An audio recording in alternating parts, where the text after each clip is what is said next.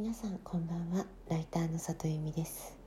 この番組は文章を書くことや表現することについて毎晩23時にお届けしている深夜のラブレターです。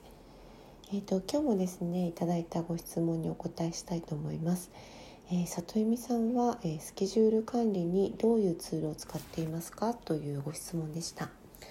これなんかねあの何のあれもないんですけど、えーと、Google カレンダーです。えっと、Google カレンダーで、えっと、スケジュールを入れていますね。でうん特にそれ自体は工夫も何もしていないんですけれども私の特徴的なことで言うと、えっと、そこにですね、えっと、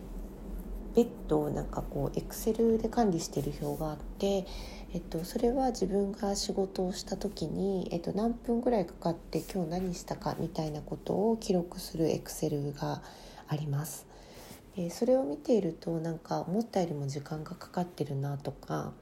あやばいなこの仕事なんかあのもうちょっと時間を取らないと終わらないなとか、まあ、そういうことが分かったりするので、え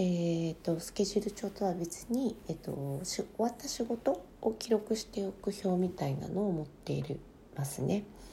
で特に書籍の時とかは前にお話ししたんですけれども、え、30分ごとにアラームかけて何時ぐらいかけてるかっていうのをチェックします。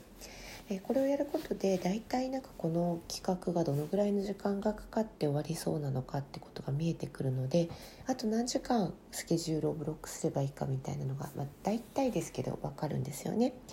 なので、えー、とそういうようにスケジュール管理するようにしています。えー、昔は紙の手帳を使ってたこともあったんですけれどもあの結構ね入れ替わりが激しくってあのスケジュールがリスケになったり新しく入ってきたりっていうのがすごくうん結構あれだったんですよね。あの紙の手帳だと使いにくかったんですよね。あとね一回ね落としたことがあるの大阪で。出張先で落としたことがあってでも紙の手帳って落とすと本当にアウトでこんなことラジオで力説してもあれなんですけどもあの本当に私にアポ取ってくださった方教えてくださいってもう SNS で声をかけてたぐらい。でもやっぱ1ヶ月ぐらいはもう毎日こう今日アポなかったかな大丈夫だったかなってもう手帳がなくなってるんでなんかずっとなんかヒヤヒヤする経験をしたのでもうダメだ紙の手帳落としたら死ぬって思ってそれ以来紙の手帳は使っていないです。で手帳の話とは違うんですけど実は原稿を書くツールも私ワードじゃなくて、えっと、スクリブナーという、えっと、ツールを使っています。スクリブナーっていうのは、えっと、結構高い有料のクライアントなんですけれどもえっとねなんかもともと論文だったりとか映画の脚本とかを作るのに、えっと、適しているというふうな触れ込みであの売られているクライアントでね。で、えっと、私が何がやりやすくて使ってるかっていうとこう、えっと、いろんな取材ものを取材したものを、えっと、テープ起こししたものをブロックごとに、えっと、置いてテープテープ起こしをブロックごとにいくつかの、えっと、ノートにしてでそれを入れ替えたりして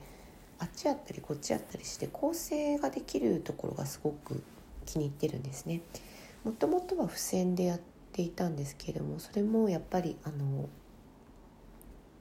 付箋が剥がれたりとかですね結構いろいろ事故があるのであの危険だなと思ってあのデジタルで管理するようになりました。スクリームナーってそのブロックごとにこう記事を動かしたりとか、